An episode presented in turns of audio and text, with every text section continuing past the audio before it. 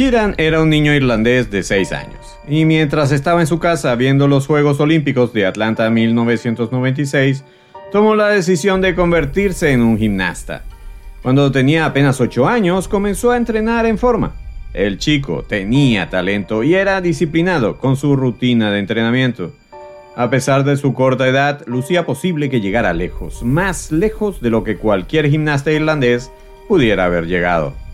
Pero los sueños no siempre son posibles. A los 10 años, Kiran siente en su muslo derecho un tumor del tamaño de una pelota de ping pong. La operación para extraerlo no fue del todo satisfactoria. Le afectó uno de los nervios de su pierna, por lo que quedó con su pierna derecha casi inservible, lo que truncaría sus sueños de convertirse en un gimnasta de fama nacional. Pero Kiran no quiso parar, se sometió a un duro proceso de rehabilitación y en 15 meses volvió a la gimnasia. Su dicha duró apenas 8 meses. Con 12 añitos, se golpeó la nuca con la barra de ejercicio y sufrió un traumatismo cráneoencefálico severo, con daños en el oído interno. La lesión ahora le producía continuos desmayos y no podía ni siquiera caminar por sus problemas de equilibrio. Kiran no se dio por vencido. Dos años más de fisioterapia en los que su madre tuvo que renunciar a su trabajo para poder encargarse de él. Para poder mantenerse, Kiran comenzó a trabajar limpiando pisos y así conseguir algo de dinero para su familia. A los 14 años volvió a su carrera de gimnasia, pero la historia de Kiran apenas estaba comenzando. Hoy en Superviviente de Corazón, en tu viernes de historias acorazonadas, te contaré sobre la asombrosa vida de Kiran Behan y cómo se convirtió en una leyenda de la gimnasia irlandesa. Por favor, quédate conmigo. Bienvenidos a Superviviente de Corazón, un podcast sobre ciencia, estilo de vida y salud cardiovascular.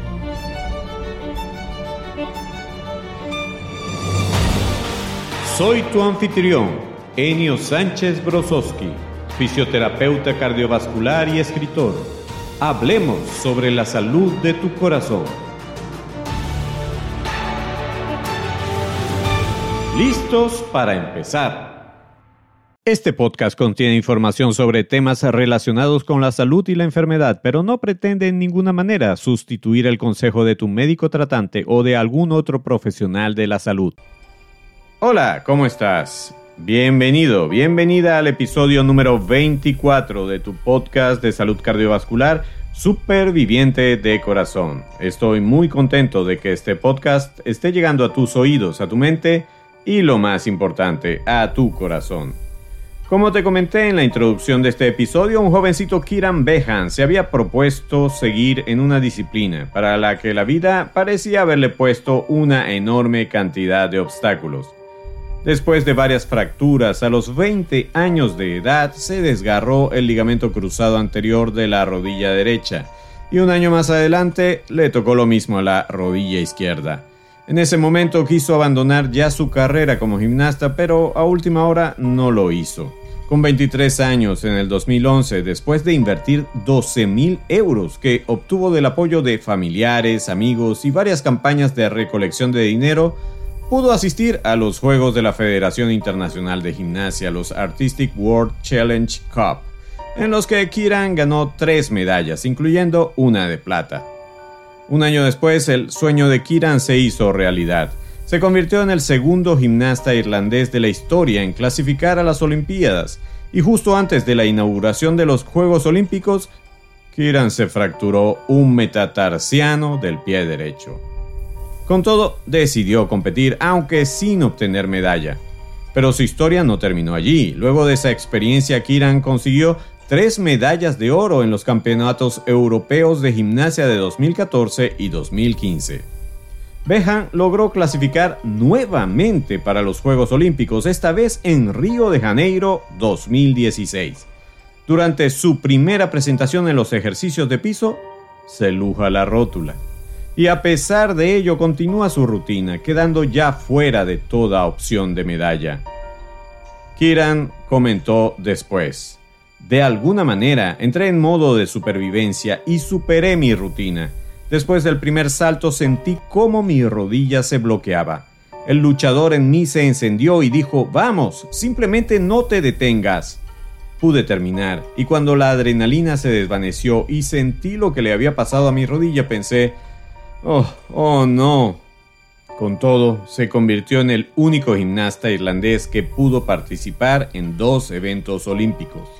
Poco tiempo después, su equipo médico le informó que su única solución quirúrgica era reemplazar su rodilla por una rodilla protésica, lo que lo sacó definitivamente de la práctica de la gimnasia.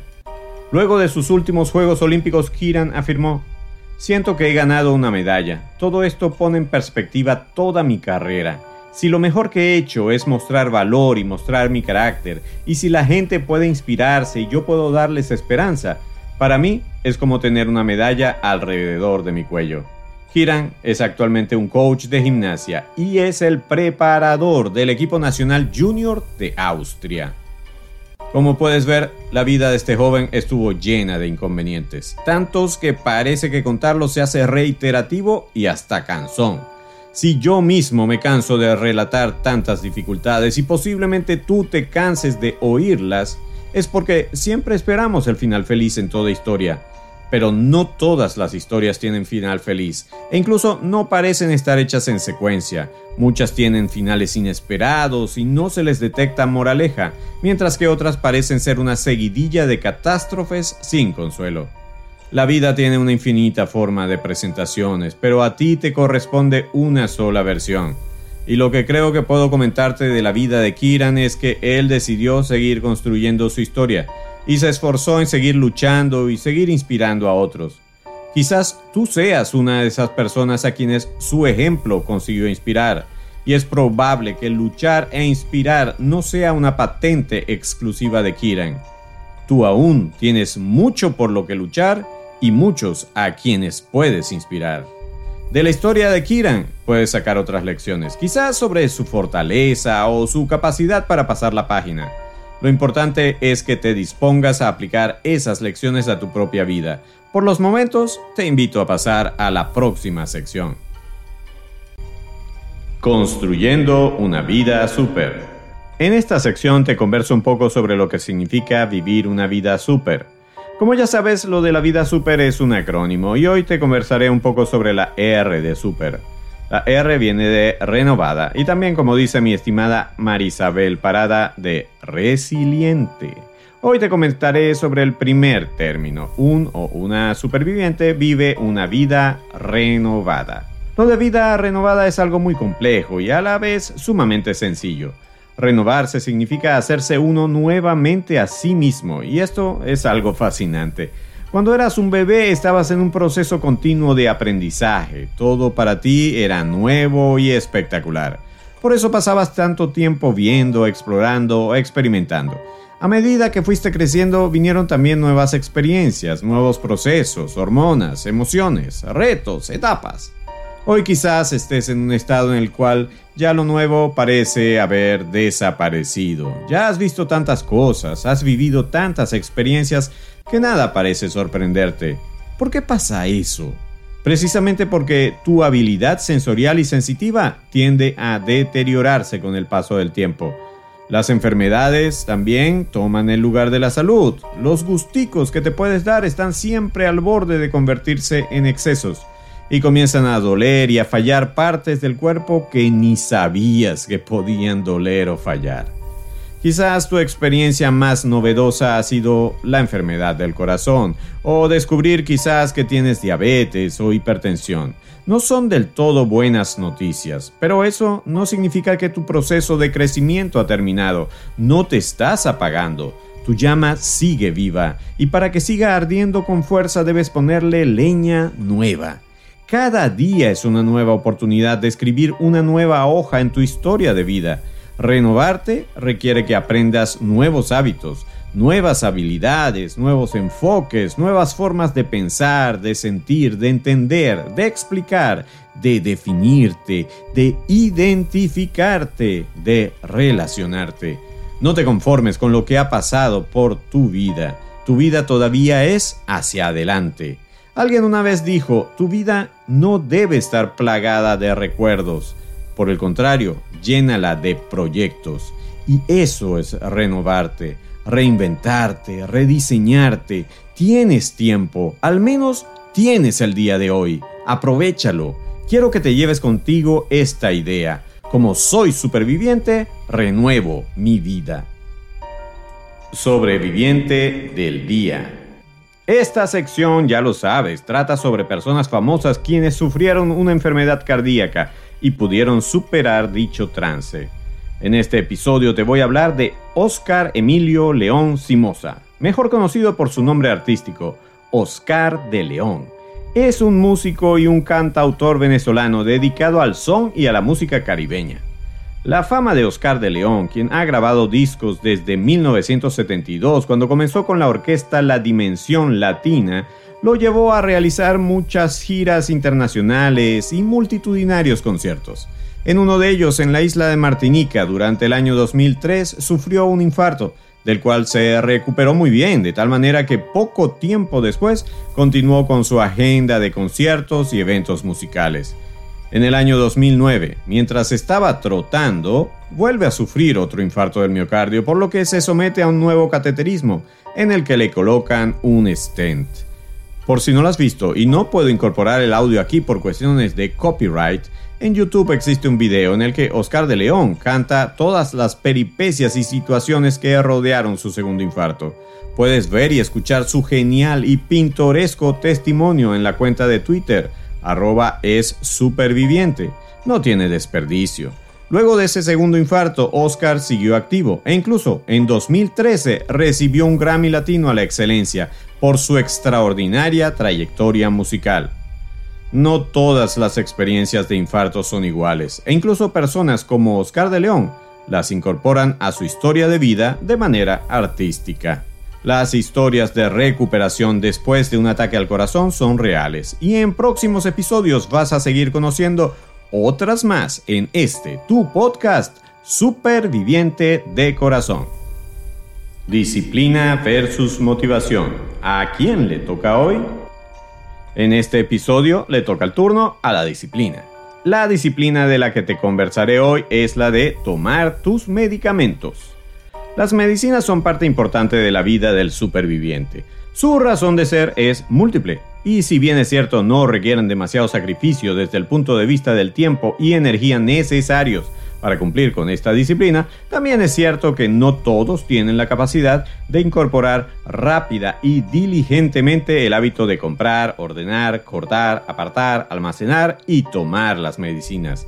Por ello, una de las consecuencias no deseadas de que falte la disciplina de tomar las medicinas es una complicación cardiovascular. Si tienes hipertensión y no tomas tus pastillas, la tensión puede subirte mucho. Si tienes el colesterol alto y no tomas tus medicamentos, tu colesterol puede estar fuera del límite. Existen muchos otros ejemplos. Con las medicinas tienes que ser disciplinado o disciplinada. Si se te hace difícil tomarlas, no inventes más. Díselo a tu médico. Y si no se lo quieres decir, sigue la receta al pie de la letra, a menos que se te presente algún problema, que entonces sí tendrás que compartir con tu médico tratante.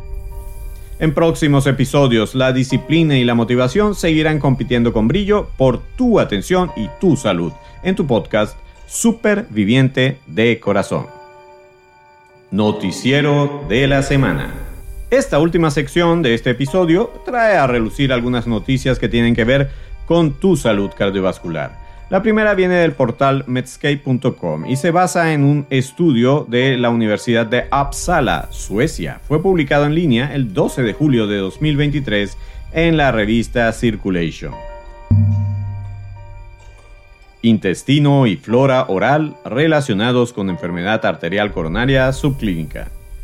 Múltiples especies bacterianas intestinales que se encuentran comúnmente en la boca, especialmente varias formas de streptococo, se asociaron con aterosclerosis coronaria y biomarcadores inflamatorios sistémicos en un estudio poblacional. Los vínculos entre la microbiota intestinal y la aterosclerosis coronaria se han estudiado principalmente en pacientes sintomáticos, que probablemente recibían terapias que pueden haber cambiado el equilibrio de diferentes organismos, pero existen menos datos de personas con enfermedad coronaria asintomática, o sea que no tienen síntomas.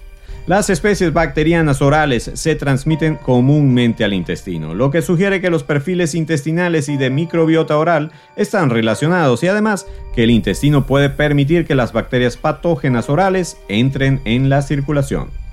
El estudio actual incluyó a 8.973 adultos, un 53% de ellos mujeres, sin enfermedad cardiovascular, para quienes se disponía de imágenes adecuadas y de otros datos del estudio sueco de bioimagen cardiopulmonar, SCAPIS, y el estudio de descendencia de Malmo, MOS.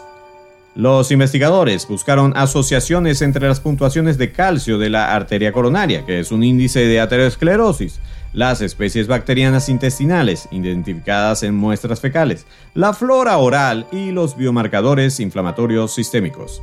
Entre las 64 especies que se correlacionaron con las puntuaciones de calcio coronario, independientemente de los factores de riesgo cardiovascular, 51 de ellas mostraron una asociación positiva, especialmente Streptococcus anginosus y Streptococcus oralis. Los pacientes con niveles más altos de esas dos especies generalmente tenían más factores de riesgo cardiovascular.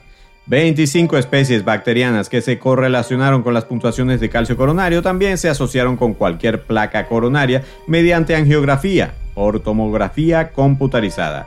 Cinco de estas especies se asociaron con estenosis coronaria mayor del 50%, 39 con el índice de Duke modificado y 5 con placas carotídeas. Las especies bacterianas comunes en la cavidad oral constituyeron la mayoría de las especies que se correlacionaron con los tres biomarcadores inflamatorios. Incluyeron los estreptococos que se correlacionaron más fuertemente con las puntuaciones de calcio coronario, es decir, estreptococo anginoso, estreptococo oral y estreptococo parasanguíneo. Si se descubre que las asociaciones entre las especies bacterianas intestinales y los marcadores de aterosclerosis coronaria son causales, tales bacterias pueden contribuir a la aterogénesis por infección directa o alterando el metabolismo del huésped, señala el informe. Estudios futuros mostrarán si estas especies pueden usarse como posibles biomarcadores u objetivos de tratamiento. La segunda noticia está en el portal newsroom.hard.org del 20 de julio de 2023. Los hábitos saludables y el alivio de los síntomas son las nuevas metas tope para el tratamiento de la enfermedad arterial coronaria crónica para los más de 20 millones de personas en los Estados Unidos con enfermedad coronaria crónica. Una dieta y un estilo de vida saludables para el corazón son las mejores maneras de prevenir el empeoramiento de la salud, según la última guía conjunta para la enfermedad coronaria crónica de la American Heart Association y el American College of Cardiology. La guía, publicada el 20 de julio en la revista insignia de la American Heart Association, Circulation, y en el Journal of the American College of Cardiology, afirma el valor de una dieta saludable, de la actividad física regular y del no fumar y actualiza varias recomendaciones de medicamentos, incluyendo el uso de inhibidores del cotransportador sodio-glucosa tipo 2, agonistas del receptor del péptido similar al glucagón, de los bloqueadores beta, del ácido bempedoico y el inclisiran, según los datos científicos más recientes. La ciencia que informa el manejo de la atención para las personas con enfermedad coronaria crónica ha evolucionado significativamente desde la guía de 2012 y la posterior actualización de 2014, dijo Salim S. Virani, PhD y presidente del Comité Conjunto de Redacción de Directrices de la American Heart Association y el American College of Cardiology. La buena noticia es que la enfermedad coronaria crónica es una enfermedad muy manejable ahora con hábitos de vida saludables y terapia médica que ha avanzado enormemente, el pronóstico para los pacientes con enfermedad coronaria crónica ha mejorado dramáticamente. La calidad de vida es una consideración importante e incluye la evaluación de las opciones de tratamiento desde la perspectiva del paciente.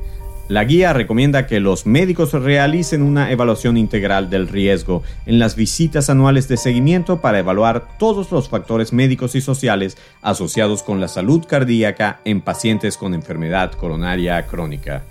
Se aconseja a los médicos que revisen cuidadosamente la evaluación del riesgo con sus pacientes y los eduquen sobre el manejo de los síntomas y las opciones de tratamiento para que puedan participar activamente en las decisiones sobre su atención.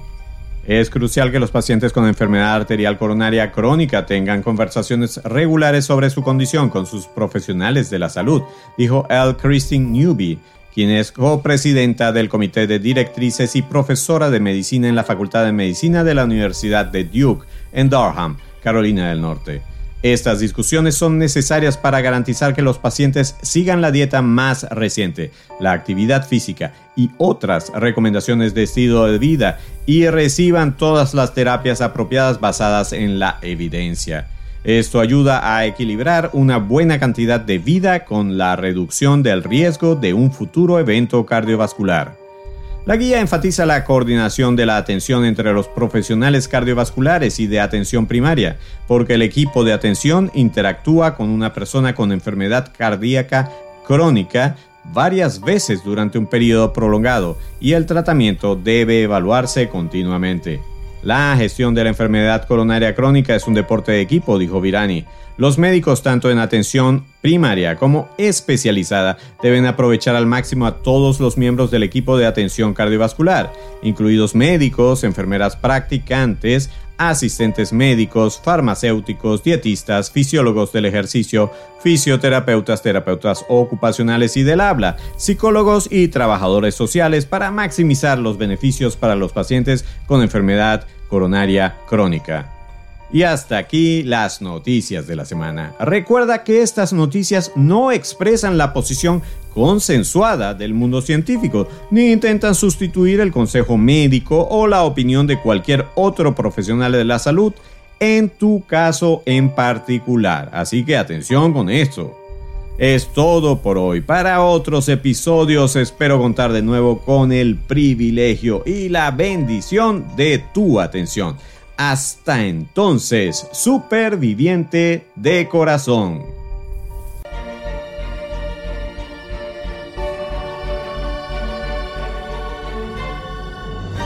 Por hoy llegamos al final.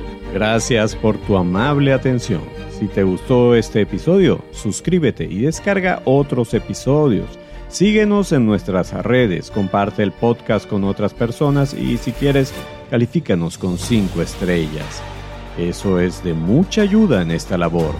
Busca más información y recursos en nuestra página web www.super-viviente.com. Recuerda que superviviente son dos palabras y super lleva tilde. Hasta el próximo episodio, donde seguiremos hablando con fundamento sobre la salud de tu corazón.